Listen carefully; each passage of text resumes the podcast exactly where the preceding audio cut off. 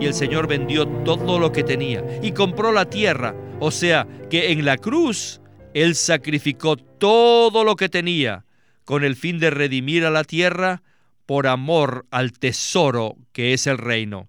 Hoy en día, aquí en la tierra, el Señor desea tener una iglesia hermosa que es la perla.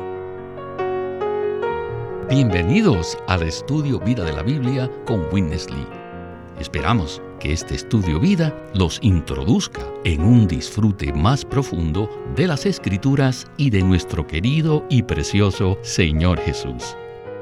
Visítenos en nuestra página de internet radiolsm.com y allí podrán escuchar gratuitamente todos los programas radiales del estudio vida. ¿A qué es semejante el reino de los cielos? En el capítulo 13 de Mateo, el Señor revela, por medio de parábolas, los misterios del reino de los cielos.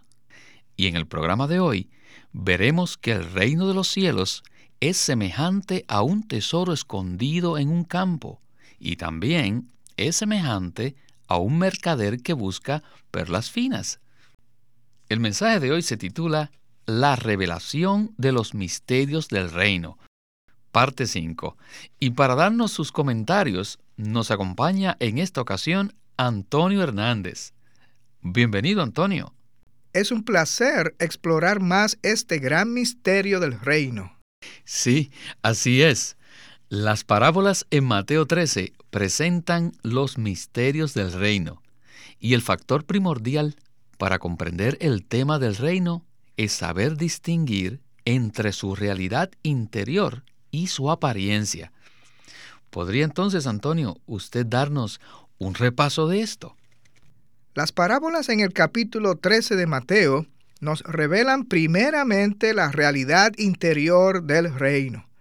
Las parábolas del sembrador, la semilla de trigo, la cizaña, la semilla de la mostaza y la harina fina muestran que el reino de los cielos es Cristo mismo quien se ha sembrado como semilla en sus creyentes genuinos.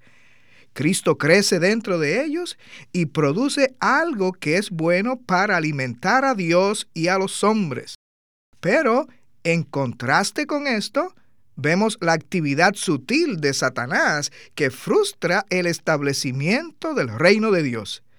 Satanás ha producido un enorme sistema religioso, que es la cristiandad, este sistema consiste de la cizaña, que son los creyentes falsos de nombre, pero no en realidad.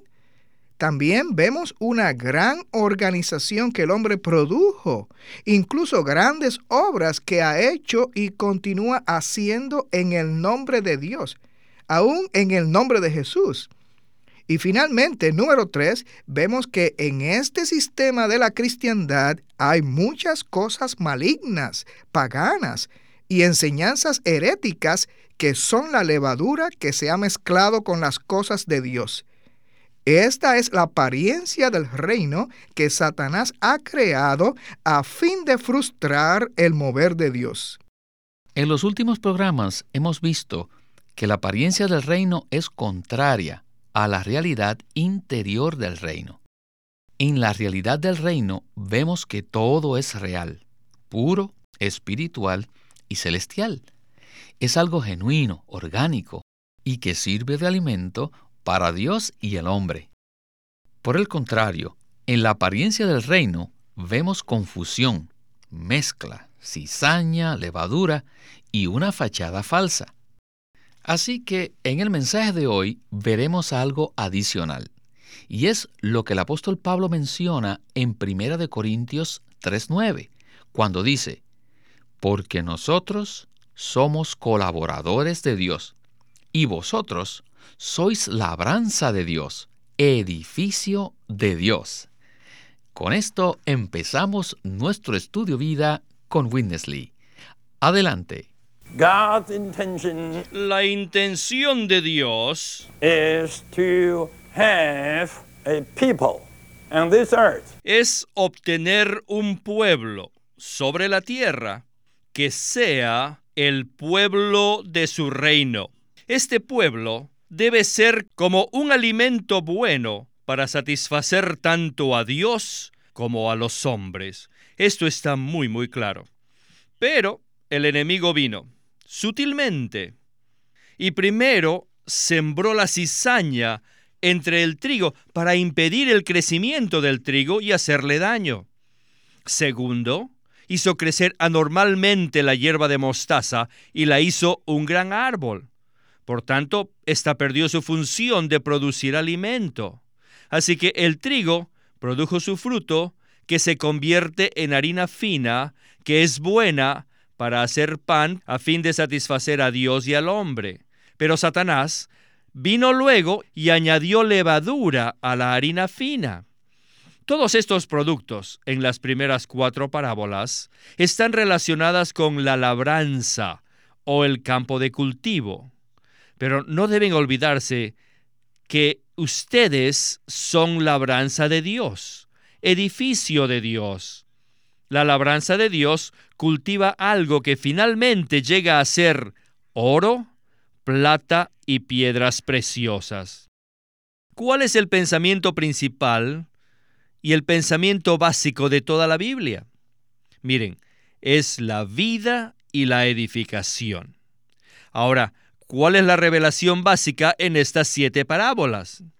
Una vez más, es vida y edificación.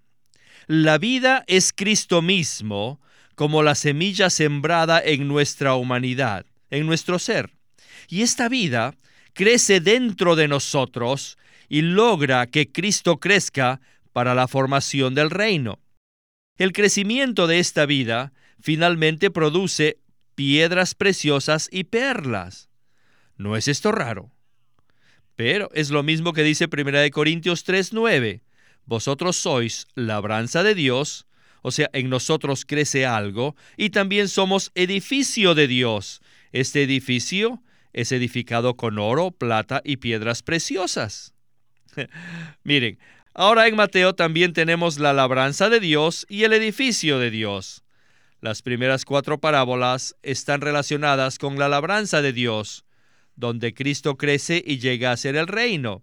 Las siguientes parábolas, la del tesoro y la de las perlas, tienen que ver con la transformación mediante la cual se producen los materiales preciosos para la edificación de Dios. Antonio, se acaba de mencionar que las parábolas acerca del reino de los cielos siguen la misma línea que está en Primera de Corintios 3.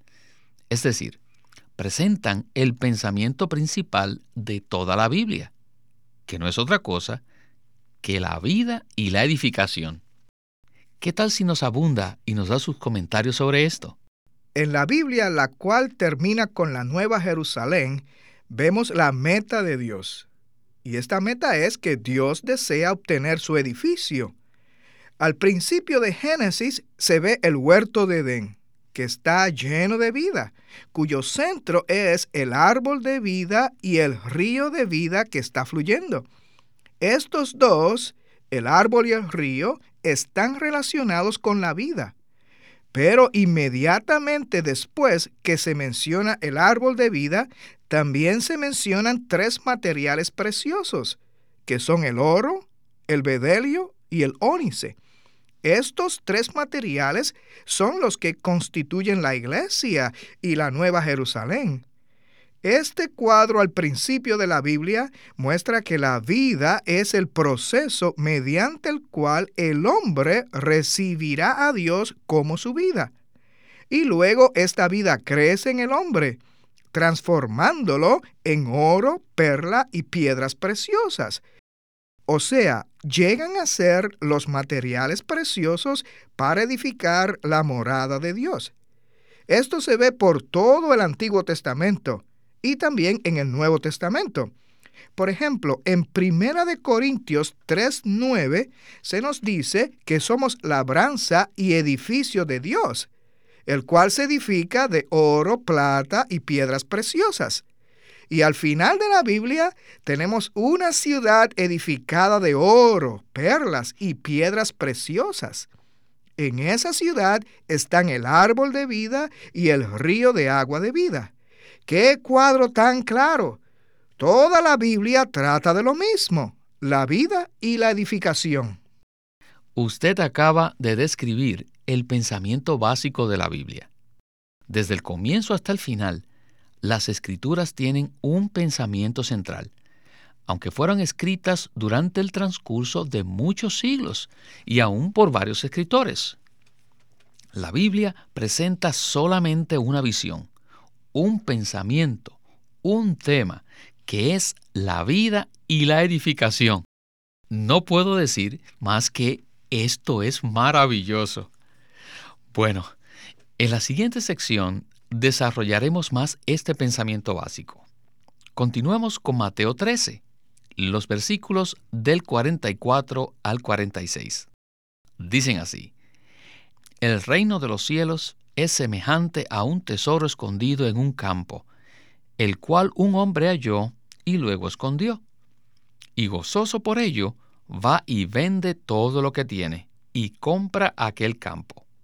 También el reino de los cielos es semejante a un comerciante que busca perlas finas, y habiendo hallado una perla de gran valor, fue y vendió todo lo que tenía y la compró. Continuemos con nuestro estudio vida.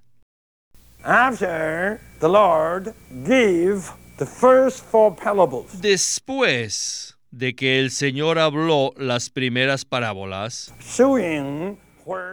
las cuales presentan una clara descripción del cristianismo, continuó contándole a sus discípulos la parábola del tesoro escondido en un campo, el cual es el reino y la parábola de la perla procedente del mar, la cual debe ser la iglesia.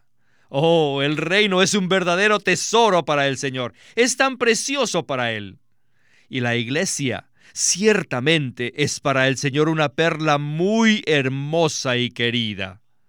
A través de toda la Biblia, el Señor está en constante búsqueda por estas dos cosas, el reino como el tesoro y la iglesia como la perla, el reino y la iglesia. Aún en Efesios 5:27 dice que Cristo se presentará a sí mismo una iglesia gloriosa, que no tenga mancha, ni arruga, ni cosa semejante. Esta es la perla preciosa, muy bonita, una hermosa perla que proviene del mundo, la iglesia es la perla que se produce del mundo gentil. ¿O necesitamos tomar más tiempo para ver esto? Miren, en el versículo 44 dice, el reino de los cielos es semejante a un tesoro escondido en un campo. ¿Cuándo encontró el Señor este tesoro? ¿Y cuándo lo escondió? ¿Habían visto estas dos palabras? Halló y escondió. Y después que lo halló y lo escondió, Él va y vende todo lo que tiene. ¿Cuándo halló Cristo el tesoro? ¿Y cuándo lo escondió? Cuando él empezó a ministrar en Mateo 4:17. Él dijo, arrepentíos porque el reino de los cielos se ha acercado. Allí fue cuando encontró el tesoro, el reino. Él encontró este tesoro, él encontró el reino. Entonces, ¿cuándo lo escondió? Les digo, fue en Mateo 12. Él comenzó a esconderlo en Mateo 12, 24, hasta el 13, 43. Lo halló, lo escondió y luego fue a vender todo lo que tenía para comprar no solo el tesoro, sino también el campo. De esta manera Cristo fue a la cruz para redimir la tierra creada por Dios a fin de obtener el reino, o sea, el tesoro. Cristo fue a la cruz a redimir la tierra creada por Dios porque en ella se encontraba el reino, el tesoro. Por esta causa, Cristo redimió la tierra creada por Dios. La tierra había sido contaminada y dañada por la caída de Satanás y por el pecado del hombre. Y el Señor vendió todo lo que tenía y compró la tierra, o sea que en la cruz él sacrificó todo lo que tenía con el fin de redimir a la tierra por amor al tesoro que es el reino. Hoy en día, aquí en la tierra, el Señor desea tener una iglesia hermosa que es la perla. Antonio, estas dos parábolas en Mateo 13, versículos del 44 al 46, revelan unos aspectos cruciales relacionados con el reino y la iglesia. Estos versículos dicen que el Señor halló un tesoro que luego escondió y gozoso fue a vender todo lo que tenía para comprar el campo y el tesoro. Además, el Señor es como un comerciante que habiendo hallado una perla de gran valor, fue y vendió todo lo que tenía y la compró. ¿No es así? Así es. El tesoro representa el reino de los cielos y la perla representa la iglesia, ya que se produce en el mar que representa el mundo gentil. El Señor produce a su iglesia, esta perla preciosa, principalmente de los gentiles. A través de toda la Biblia se ve lo que Dios desea obtener, que es su reino y su iglesia. El capítulo 1 de Génesis dice que Dios creó la tierra y creó al hombre a su imagen con la intención de que éste fuera su expresión en la tierra. En el Salmo 8 hay una profecía muy hermosa que dice, Oh Jehová, Señor nuestro, cuán glorioso es tu nombre en toda la tierra. Cuando Dios extienda su dominio en toda la tierra, su nombre será santificado y exaltado sobre ella. El libro de Hebreos revela que el hombre descrito en el Salmo 8 es Cristo. Cristo es el hombre que introduce el dominio de Dios a la tierra y hace que el nombre de Dios sea excelente sobre ella. De manera que este hombre es un hombre colectivo, o sea, el cuerpo de Cristo es un grupo de los que están llenos de la vida de Dios y han sido edificados como la expresión corporativa de Dios. Por tanto, vemos aquí que Dios desea la iglesia. También a través de toda la Biblia vemos que Dios está estableciendo su reino y edificando una expresión colectiva de sí mismo, que es la iglesia. En Mateo 6 del 9 al 13, el Señor Jesús nos dice cómo debemos orar. Vosotros pues oraréis así. Padre nuestro que estás en los cielos, santificado sea tu nombre. Venga tu reino. Hágase tu voluntad como en el cielo, así también en la tierra. Esta oración demuestra que Dios desea que en la tierra se establezca su reino. En Efesios tanto como en los hechos, vemos que Dios amó tanto a la iglesia que se dio por ella para redimirla. Ahora Él está santificándola para que sea gloriosa a fin de presentársela a sí mismo. Por tanto, vemos que el Señor desea el reino y la iglesia. Al final de la Biblia vemos la Nueva Jerusalén. ¿Y qué es la Nueva Jerusalén? es el reino, porque el trono de Dios y del Cordero están en esa ciudad. La nueva Jerusalén es la consumación de la iglesia, pues es la gloriosa expresión de Dios. Esto es lo que Dios ha estado haciendo a través de todos los siglos. Por esta razón, el reino y la iglesia son un gran tesoro para Él. Aleluya. Pues bien, en la última sección del mensaje veremos una comparación entre la perla y el tesoro. Regresemos a Winnesley. el tesoro,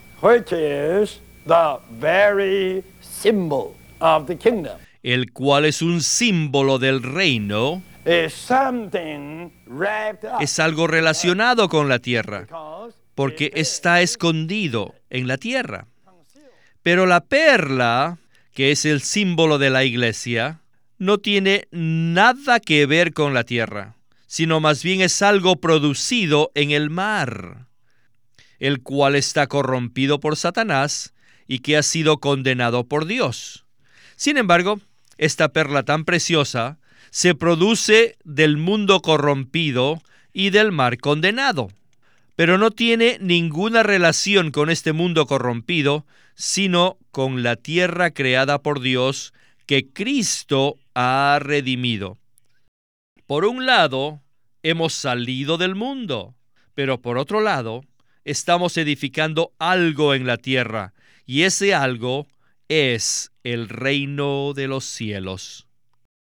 En Mateo 6:10 dice, Venga tu reino, hágase tu voluntad, como en el cielo, así también en la tierra. La voluntad de Dios debe ser cumplida en la tierra que Él creó, y su reino debe ser establecido en esta tierra redimida por Cristo. Miren, cuando la nueva Jerusalén venga, ya no va a haber más mar. ¿Y entonces qué tal la tierra? La tierra será renovada. Apocalipsis 21.1. Allí no habrá mar, solo la tierra renovada. Y en esa nueva tierra habrá una combinación del tesoro y de la perla, del reino y de la iglesia. En la nueva Jerusalén, el tesoro ya no va a estar escondido en la tierra, sino que va a estar edificado en el terreno del campo junto con la perla. Si tenemos esta visión, podremos ver que aún entre nosotros, hoy en día, solamente hay una sola entidad, que por un lado es el tesoro, el reino, pero por otro es la perla, la iglesia. Maravilloso. Amén. Sí, este mensaje es maravilloso. El tesoro está en el campo. Por eso está relacionado con la tierra. Y la perla, por supuesto, sale de una ostra. Por esto está relacionada con el mar. Ahora, Antonio, ¿por qué es importante ver la diferencia entre el tesoro y la perla? La tierra fue creada por Dios para su reino, pero en la Biblia vemos que el mar se produjo como resultado del juicio de Dios sobre la rebelión de Satanás. Y por tanto es algo negativo que representa el mundo corrompido por Satanás. Por supuesto que mediante la sangre redentora de Cristo, la tierra corrompida fue redimida. Esta parábola dice que el hombre compró el campo donde se encontraba el tesoro, lo cual indica que el Señor redimió la tierra a fin de que fuese recobrada para el reino de Dios. Luego el Señor compró la perla, lo cual significa que redimió a la iglesia, compuesta de aquellos que habían caído en pecado y llegaron a ser parte del mundo, el cual quedó bajo el control de Satanás. Dios los redime, los saca del mundo y los transforma con su vida, haciéndolos una perla preciosa. Este es el cuadro que esta parábola nos da. De manera que la tierra le pertenece a Dios. Él la necesita para su reino. Pero según Apocalipsis, en la tierra y el cielo nuevos ya no habrá mar. Dios no necesita el mar, pero sí necesita la tierra para su reino, que es el tesoro y para la perla, que es la iglesia. En el estudio vida, el hermano Lee menciona que estos dos, el tesoro y la perla, al final llegan a ser una entidad. ¿Podría comentar algo acerca de esto? Sí, en el Nuevo Testamento, en Mateo 16, 18, el Señor dice, edificaré mi iglesia. Y luego, dirigiéndose a Pedro, le dice, y a ti te daré las llaves del reino de los cielos. ¿Qué quiere decir esto? Esto quiere decir que la iglesia y el reino realmente son una sola entidad. Y al final de la Biblia, en Apocalipsis 21, está la Nueva Jerusalén, la cual es edificada de oro, plata y piedras preciosas. Esto es maravilloso. Bueno, Antonio, se nos ha acabado el tiempo. Muchísimas gracias por haber participado en el programa de hoy y que se repita su visita. Fue un placer estar en el programa de hoy.